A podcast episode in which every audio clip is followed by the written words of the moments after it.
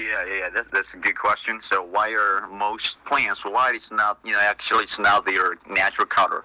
Chemicals use over 65 gallons of paint per plant, but why?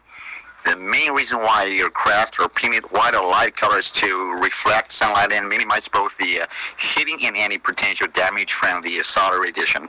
It's basically the same as putting sunblock on, for example, on a, a sunny day if you're wearing a white color and I'm sorry, if you're wearing a dark color shirt, you will heat up more than you will if you're wearing a white color shirt.